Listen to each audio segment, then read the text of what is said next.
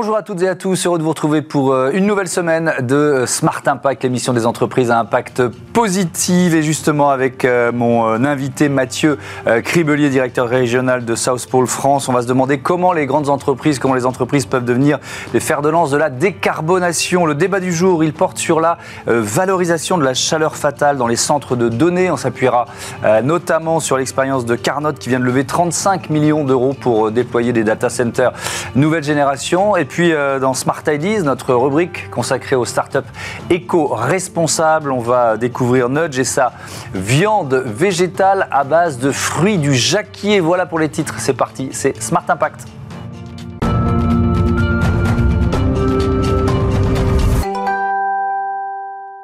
Bonjour Mathieu Cribelier, bienvenue. Bonjour. Vous êtes donc euh, directeur régional de South Pole France. Vous publiez pour la troisième année votre rapport euh, en route vers le net zéro. On va y venir en, détail. Mais d'abord, présentez-nous euh, South Pole, c'est quoi?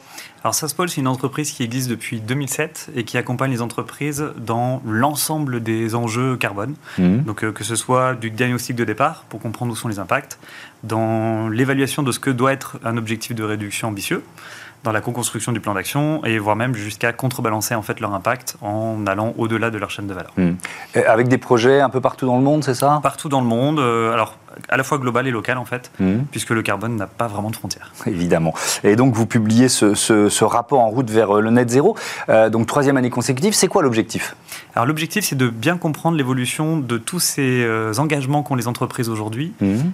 et en fait quand une entreprise s'engageait à réduire son impact carbone et de viser le net zéro, je dirais qu'il y a 5-10 ans, c'est plus tout à fait la même chose que maintenant. Donc l'idée, c'était vraiment de comprendre chaque année euh, comment tout ça évolue. Euh, est-ce que ça devient de plus en plus crédible? Est-ce que ça devient de plus en plus ambitieux, de plus en mhm. plus robuste?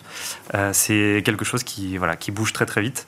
on a de plus en plus d'alertes au niveau climat. Et donc l'idée, c'est que les entreprises puissent s'aligner en termes d'ambition sur ça. Donc c'est une forme d'étude de, de, sondage, c'est ça, auprès, de, auprès des entreprises? Exactement. C'est comprendre comment elles intègrent ce sujet-là et comment elles communiquent euh, par rapport à ça. Alors ça, c'est un élément important. Euh, on va rentrer vraiment dans le détail. S'il y a une leçon générale euh, quelle est la leçon générale de, ce troisième rapport Alors, pour cette année, effectivement, pour ce troisième rapport, la leçon générale, c'est qu'on commence à voir que les entreprises, finalement, sont moins enclines à communiquer. Donc, on appelle ça le green hushing. Mmh. L'idée derrière... Éco-silence, si on, si on veut traduire en français, quoi. Éco-silence, c'est une bonne traduction. Et donc, l'idée qui est derrière, c'est que finalement, les entreprises sont de plus en plus challengées dans leur déclaration autour de mmh. ce net zéro. Et donc, euh, quelque part, elles commencent à se sentir un peu frileuses euh, dans la communication autour de leurs engagements, puisqu'elles ont peur, en fait, d'avoir communiqué peut-être maladroitement, mhm. peut-être de manière un peu trop euh, appuyée. Et donc, plutôt que de risquer le retour de boomerang, elles ont tendance finalement à moins communiquer. ce qui est certainement, on y reviendra, une, une erreur. Euh, un, chiffre, euh, on va en reprendre quelques-uns, 87% des entreprises euh, interrogées se sont donné un objectif zéro émission nette en s'appuyant sur la science du climat.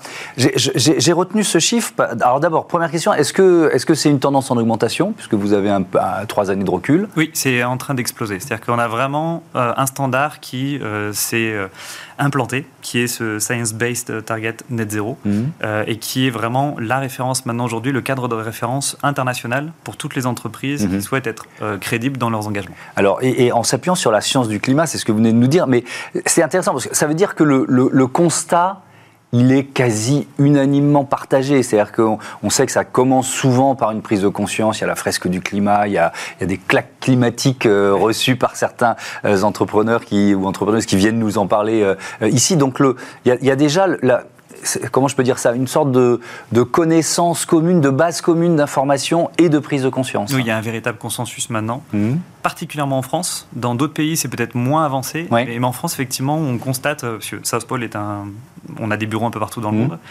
c'est clairement un des pays où on se fait le plus challenger et où on a des experts du coup qui sont aussi euh, bah, les, plus, euh, les plus euh, aiguisés sur la question. C'est intéressant ce que vous dites parce que quand on est une entreprise globale, mondiale, c'est pas si facile. C'est-à-dire que mm, parfois les Français sont un peu en pointe, mais il y a d'autres pays, notamment des pays émergents, qui vous êtes bien gentils, mais bon, vos objectifs zéro carbone, nous, faut qu'on avance, quoi. Oui, c'est très compliqué. derrière même la notion de neutralité carbone, des fois, donc on entend mmh. dans les entreprises. Elle n'est pas interprétée de la même manière en France, aux États-Unis, en mhm. Australie. Donc c'est effectivement euh, parfois délicat pour ces entreprises-là de communiquer. Alors si on regarde les motivations des entreprises, il y, a, plusieurs critères. Moi j'en ai retenu un pour 32% des entreprises interrogées. Euh, le plan d'action climatique, euh, c'est un critère de positionnement et d'évaluation vis-à-vis de leurs concurrents. Alors déjà, il y a, une leçon qu'on tire souvent sur, sur ce plateau. Est-ce que vous diriez qu'une entreprise qui ne prend pas ce virage bas carbone, elle, se condamne à régresser finalement. À régresser, voire à disparaître. Voire à disparaître. Tout à fait.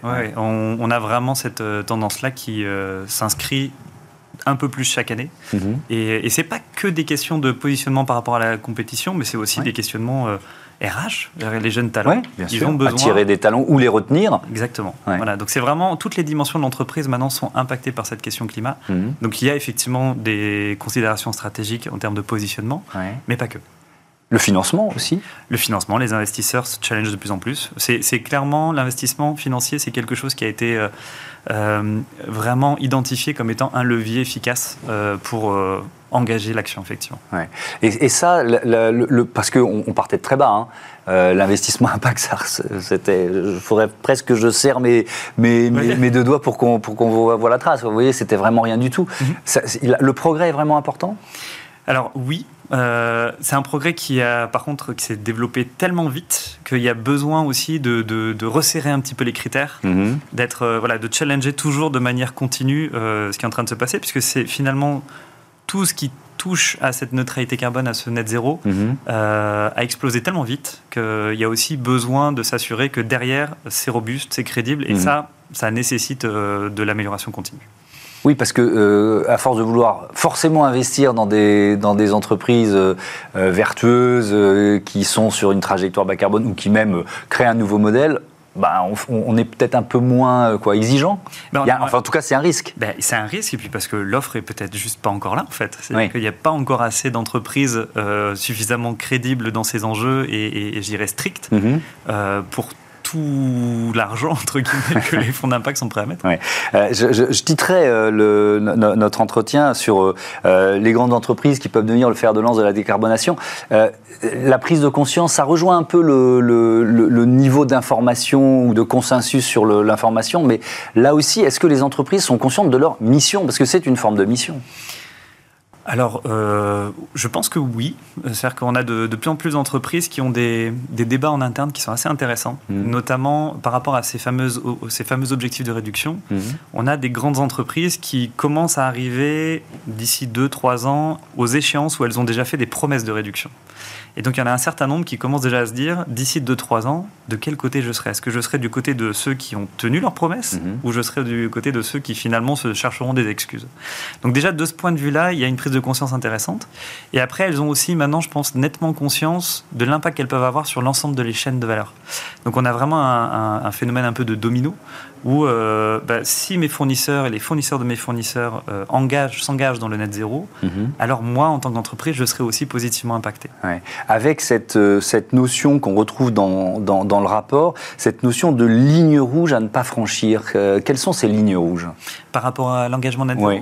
Alors, Les lignes rouges, elles sont vraiment sur le, le fait qu'il faut absolument communiquer de manière euh, transparente mhm. sur ce qu'on fait, ne pas exagérer justement euh, les résultats qu'on a pu atteindre. Euh, des investissements qu'on ne fait plus il y a aussi ça, l'investissement, on va dire, fossile, ça semble... Alors, charbon, c'est une évidence maintenant. voilà. Fossile, c'est parfois un peu plus compliqué les énergies fossiles parce que c'est difficile de s'en passer. Alors est-ce qu'on continue d'investir? Euh, Comment on investit? Pas sur les nouveaux projets, etc. Euh, etc. C'est tout l'enjeu de la transition et du rythme qu'on veut mettre dans cette transition et en même temps du challenge incroyable qu'on a euh, avec ce changement climatique.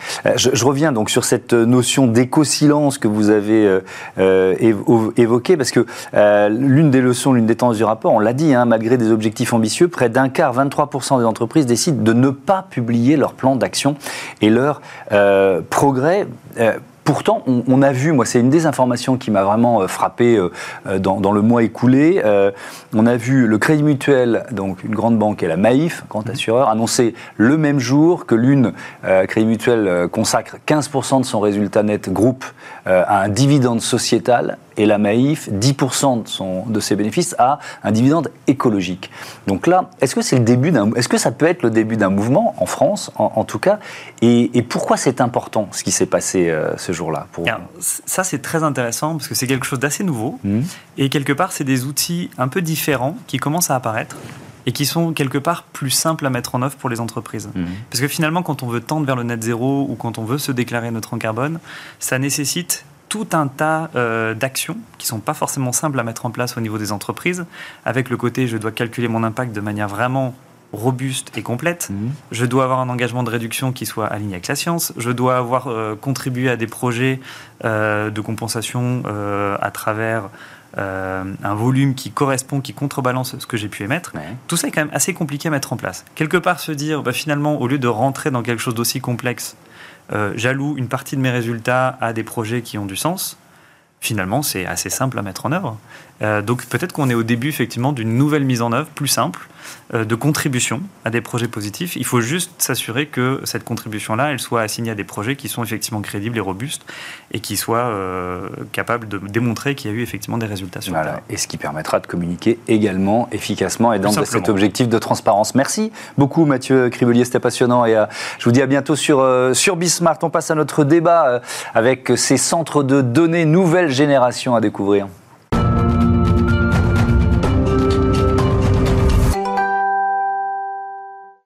Le débat de ce Smart Impact euh, avec euh, Quentin Laurence, bonjour, bienvenue. Vous êtes euh, directeur des affaires publiques et des affaires internationales de Carnot ou Carnot ou Quarnot, je ne sais plus, vous nous direz. Carnot, ben voilà, simplifions la vie. Philippe Détour, bonjour. Bonjour. Bienvenue, vous êtes managing partner chez Demeter. Carnot qui vient de lever 35 millions d'euros, vous étiez en, charge de, cette opération, enfin en tout cas vous y participez, vous êtes rentré dans le tour de table. on, on va la détailler ensemble, cette opération vous êtes déjà venu, mais je veux bien que vous nous présentiez euh, Carnot en, quelques mots.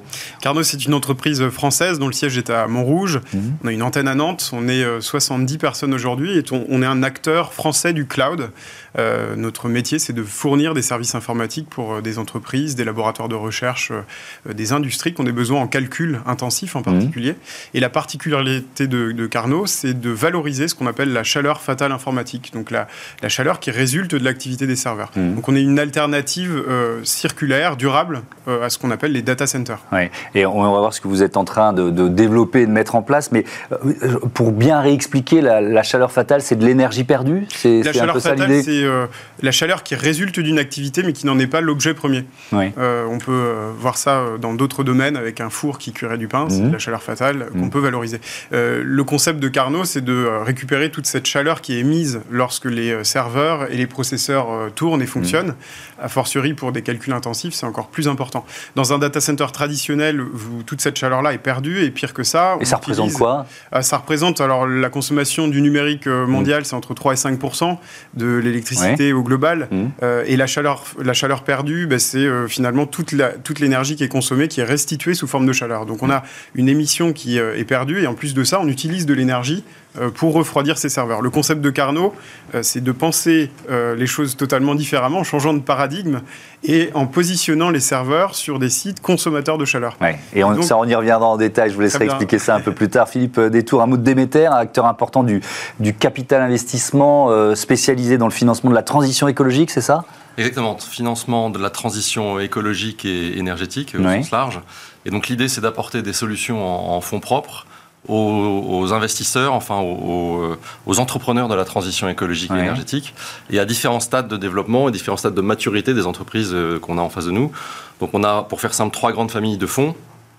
Des fonds venture pour les startups qui investissent euh, euh, et qui agissent dans les secteurs liés à l'environnement et à la transition écologique, des PME, des ETI en phase de croissance rapide, et mhm. puis des projets d'infrastructure qui sont développés d'ailleurs par ces PME. Donc on a une logique de plateforme, on suit la vie des entreprises avec une solution de financement adaptée à chacun des stades de développement, mais toujours de façon transverse sur la mhm. thématique transition écologique. C'est très vaste, hein. ça, va de, ça peut être de l'innovation dans le secteur agricole, tout ce qui touche la smart city, évidemment tout ce qui touche le secteur de l'énergie de façon, de façon assez générale. Ça, représente, euh, euh, je veux pas, c'est pas une colle, hein, combien d'entreprises, quel montant Par exemple, si on prend 2022, si vous avez un. Alors 2022, c'est une grosse année. On a fait plus de, on a levé plus de 300 millions d'euros. euh, vous me posez une colle quand même, j'ai pas les chiffres exacts, mais de, l'ordre de grandeur, euh, à peu près euh, peut-être 25 investissements et 25 investissements. Et ce qui est peut-être plus intéressant, c'est la progression. Vous dites en 2022, on fait une grosse année, c'est une, une, progression constante en fait? Constante. On gère aujourd'hui 1,2 milliard Mhm. Euh, moi, quand j'ai rejoint Demeter, euh, c'était en 2014, on gérait 300 millions d'euros. Et donc les trois piliers de l'activité, venture, private equity, infrastructure, ont cru de façon assez euh, symétrique. Donc c'est à peu près réparti un tiers, un tiers, un tiers aujourd'hui entre les, trois activités. Et donc il y a cette levée de fonds, 35 millions d'euros. Demeter fait partie du, tour de table. Quant à l'euro, c'est évidemment une étape majeure de l'histoire de, de Carnot. Avec quelle stratégie, quelle ambition? L'objectif, c'est de euh, maintenant industrialiser cette valorisation de chaleur fatale. Donc, mhm. on est un acteur français du cloud qui est déjà reconnu. Euh, on a des clients euh, importants dans le domaine de la finance, de la 3D, de la recherche. L'objectif, c'est de passer à l'échelle. Donc, la levée de fonds, pour nous, elle vise à soutenir à la fois la croissance organique de l'entreprise avec du recrutement, de la montée en compétences de nos équipes, et puis le financement de l'infrastructure de Carnot et de ses data centers nouvelle génération. Et c'est euh, le pari qu'on a fait euh, avec Demeter notamment. Donc euh, l'enjeu pour nous, c'est vraiment d'accélérer, de prendre une position encore plus importante sur un marché qui est très concurrentiel, où on a beaucoup de demandes pour des data centers qui sont plus durables, plus verts, moins consommateurs de ressources, et puis de l'autre côté, pour plus de souveraineté numérique. Et ça, c'est l'autre argument fort de mmh. Carnot. Et ça veut dire que, est-ce que vos clients, ils vous demandent des installations euh, de plus en plus grande ou est-ce que c'est pas la tendance finalement? Alors le calcul et, la stratégie de Carnot, c'est euh, de positionner des, clusters de calcul, des serveurs informatiques directement sur des sites euh, grands consommateurs de chaleur, donc des réseaux de chaleur, des piscines, des industries dans le, mm. papier, l'agroalimentaire, la métallurgie ou autre, et de positionner ces serveurs directement pour pouvoir valoriser 95% de la chaleur qui est dégagée. donc la tendance pour nous, c'est de continuer à avoir cette approche décentralisé de l'activité informatique, mais évidemment, quand on a des clients côté finance ou, euh, euh, côté euh, automobile ou, aéronautique, vous avez des gros besoins de calcul. Donc notre enjeu à nous, c'est aussi de faire grossir les infrastructures, quand bien même elles, restent distribuées. Hum. Mais alors, pour bien comprendre, parce qu'il y a une question de foncier, par exemple, je, alors je pose vraiment des questions de béotien, mais alors, évidemment, le piscine, piscine, je pense centre-ville, et donc je pense pas de place autour. Vous l'installez où le, data center? Comment vous faites? Eh bien, le data center euh, trouve sa place dans, dans, la chaufferie, euh, dans, au sein du bâtiment. Ça, c'est un des arguments d'ailleurs qui compte beaucoup, puisque mm. quand on veut installer un data center aujourd'hui, il faut trouver du foncier, artificialiser des sols, mm. et c'est problématique, notamment euh, avec toutes ces lois sur la, la, lutte contre l'artificialisation. Donc, l'objectif de Carnot, c'est justement de s'intégrer dans des bâtiments existants et de bénéficier d'un foncier qui est déjà construit. Mm-hmm. Et donc, on a déjà une partie de l'empreinte carbone de l'activité data center qui est réduite à ce niveau-là. Hmm. Et je parle euh, ensuite, moi, de la, de la, question énergétique. On a une source d'énergie qui alimente des serveurs et qui sert aussi à chauffer euh, l'eau des bassins ou bien euh, certains processus industriels. Donc on a une, une optimisation de la consommation de ressources, hmm. carbone, la consommation d'eau, et puis la consommation d'énergie avec cette valorisation de, chaleur fatale. Hmm. Euh, Philippe Détour de Meter fait partie donc des nouveaux entrants du tour de table avec euh, Société Générale Ventures et ADEM Investissement. Euh, voilà, il y a plein de bons arguments, mais qu'est-ce qui vous a séduit? Pourquoi, pourquoi vous, vous y allez? Pourquoi Carnot, c'est le bon moment d'investir? Alors, en effet, on a été séduit par Carnot pour, pour plusieurs raisons. Déjà, peut-être pour expliquer, euh, on a investi euh, dans, dans, Carnot via un de nos fonds qui est un fonds qu'on appelle le Climate Infrastructure Fund mhm. et qui est un fonds qui est plutôt dans la famille infrastructure. Donc et, efficacité énergétique, c'est ça? Exactement, dédié mhm. au projet d'efficacité énergétique. Mhm. Et, en fait, Carnot coche toutes les cases pour nous. Euh, on parlait de l'empreinte foncière. Le, carbone, le, gros sujet sur les data centers, c'est qu'on s'évertue à déployer beaucoup d'énergie pour les climatiser. Et là, en l'occurrence, on n'a pas besoin de les climatiser, on récupère la chaleur fatale de ces data centers. Et deuxième source d'économie d'énergie, euh, plutôt que payer de l'énergie pour chauffer de l'eau qui va chauffer des bâtiments ou des mhm. piscines, eh ben, la on évite cette euh, dépense d'argent et d'énergie et euh, on utilise la chaleur du data center pour chauffer cette eau. Donc c'est extrêmement vertueux en termes d'utilisation d'énergie, en termes de foncier. Mhm. Donc nous, investisseurs, on regarde évidemment est-ce que c'est en phase avec nos stratégies d'investissement liées à l'efficacité énergétique? La réponse est clairement oui. Euh, est-ce que, évidemment, le business model est rentable, puisque euh, nous sommes des investisseurs Donc, euh, souvent, les gens, quand on parle d'investissement impact, pensent qu'on compromet la performance financière mm. parce qu'on fait l'impact. Ce n'est pas du tout le sujet. Aujourd'hui, l'impact est, une, source de création de valeur. Il faut, que les gens le comprennent bien.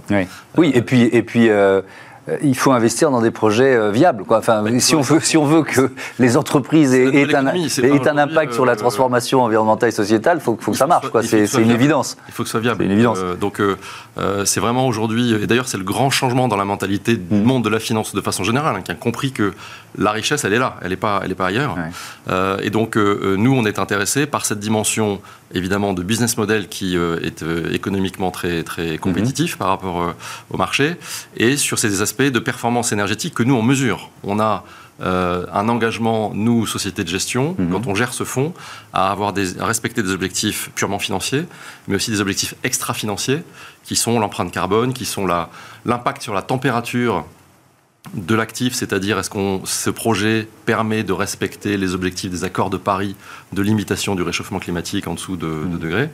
Euh, et, puis, il y a le fameux sujet de la taxonomie européenne, alors ça devient un peu technique, mais, mais euh, qui est une grande préoccupation aujourd'hui et un grand enjeu pour la communauté des investisseurs Bien sûr. de façon générale. En fait, l'Europe flèche, euh, flèche l'argent disponible vers les, les, activités, on va dire, les plus vertueuses, pour, pour simplifier. Pour, simplifier. Pour Carnot, l'intérêt de Déméter, c'est d'avoir Déméter à, notre, à ce tour de table, c'est le financement de l'infrastructure, parce qu'on parle beaucoup du cloud comme quelque chose d'immatériel et de, mm. non palpable. En réalité, ce sont des infrastructures.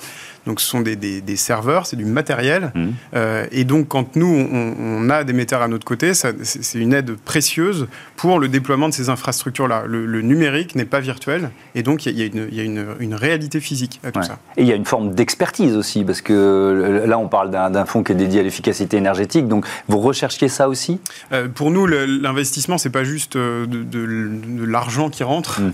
Même si c'est important. ça, ça, compte pour le ça peut aider. Hein. ça, compte, ça, compte, pour le déploiement, mais euh, pour nous, c'est aussi euh, l'adhésion à une thèse. C'est mm. réciproque. Hein. Quand euh, Philippe dit que Carnot coche les cases, nous aussi, on n'a pas fait rentrer n'importe qui, en quelque sorte. Mm. Et on, on, est très en phase et très aligné sur ces points-là. Mais parce que vous êtes aussi en recherche d'accompagnement et de conseil C'est aussi ça? Oui, parce qu'un investisseur, c'est pas qu'un financier. C'est quelqu'un qui vient nous. On est au bord de ces sociétés. On, a la mm. prétention, en effet, d'apporter une expertise technique et un écosystème aussi, juste avant de rentrer. Donc un, réseau. Un réseau, juste avant d'entrer, je, je, disais à Quentin qu'on avait un CV pour lui de sur quelqu'un qui pourrait être très intéressant pour la société et mmh. que bon, ils vont rencontrer, j'espère.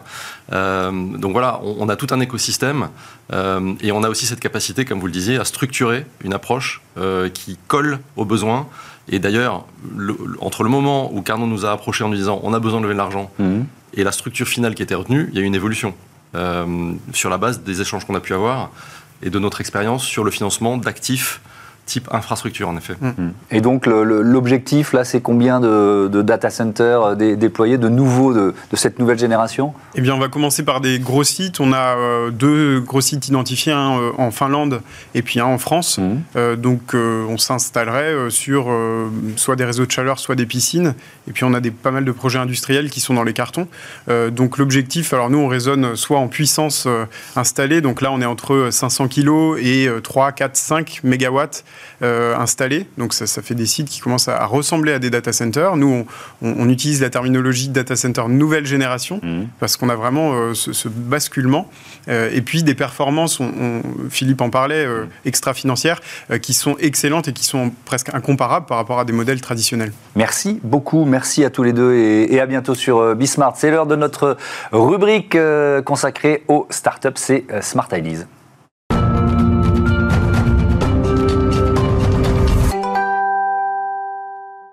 Smart Ideas avec euh, Foucault Peuchot, bonjour, bienvenue. Vous êtes le cofondateur de Nudge, vous l'avez créé en 2021 avec votre frère euh, Barthélémy, histoire de famille. Euh, donc, quand et pourquoi vous l'avez créé? Sur quelle idée? Alors tout à fait, on a cofondé Bart il y a deux ans, on a cofondé Nudge pardon il y a mm. deux ans avec Bart. Mm.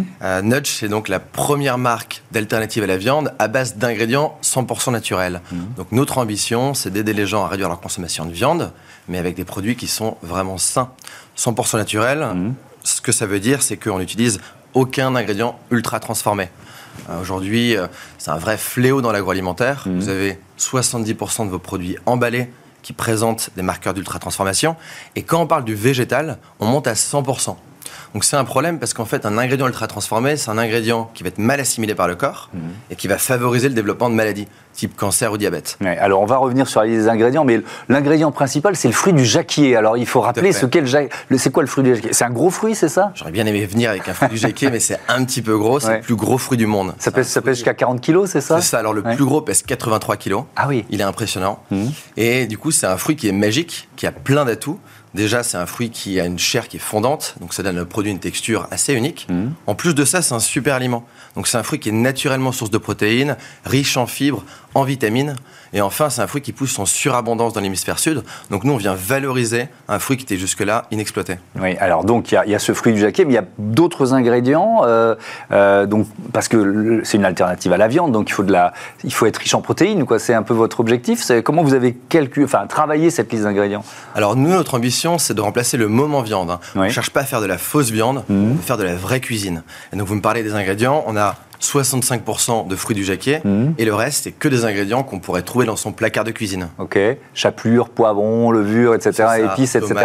Et donc, c'est quoi? C'est des galettes? Quelle forme ça prend? Alors aujourd'hui, on est commercialisé chez Monoprix depuis trois mois. Mhm. On a deux références de galettes, donc une version originale et une version pimentée, et on a une recette de nuggets. Mhm. Comment vous transformez, je reste sur ce fruit du jacquier, comment vous le transformez en galette quoi C'est quoi le processus? Et puis peut-être sur le voilà quand on voilà c'est des produits, il faut que ce soit bon. Comment vous avez travaillé le, le goût? Eh ben, c'est de la vraie cuisine. On travaille avec des chefs et des ingénieurs agronomes. Mhm. Et il y a euh, une trentaine de recettes, de, tests avant de trouver la bonne recette, qu'ensuite on fait tester les consommateurs. Mhm. Et donc la transformation, c'est vraiment du mélange. Donc on mélange le fruit du jacquier avec des vrais ingrédients, ce que vous pourriez faire chez vous euh, quand, vous cuisinez une tarte. Vous l'avez découvert comment ce, fruit du jacquier et, et, ce, fruit magique, quoi, en quelque sorte Eh ben, c'est assez drôle. En fait, il est apparu plusieurs fois dans nos vies avec Bart. Il y a 12 ans, on avait fait un, un voyage en Inde où on avait découvert le fruit du jacquier. Mhm. Et puis à 6 ans, moi j'ai travaillé dans une réserve naturelle au Brésil où je faisais de la reforestation, où il y avait encore une fois du jacquier partout. Et c'est il y a deux ans, avec Barthélemy, on s'est dit, mais en fait, ce fruit qui est utilisé depuis des centaines d'années comme alternative à la viande, il pourrait nous aider à se nourrir mieux. Et c'est pour ça qu'on a décidé de l'utiliser, mhm. pour créer donc cette marque Nudge, qui est la première marque d'alternative à la viande à base d'ingrédients 100% naturels grâce aux fruits du jacquier. Et, donc, euh, y a, vous l'avez dit, mais il y, a cette volonté de ne pas faire de steak ou de saucisse, quoi.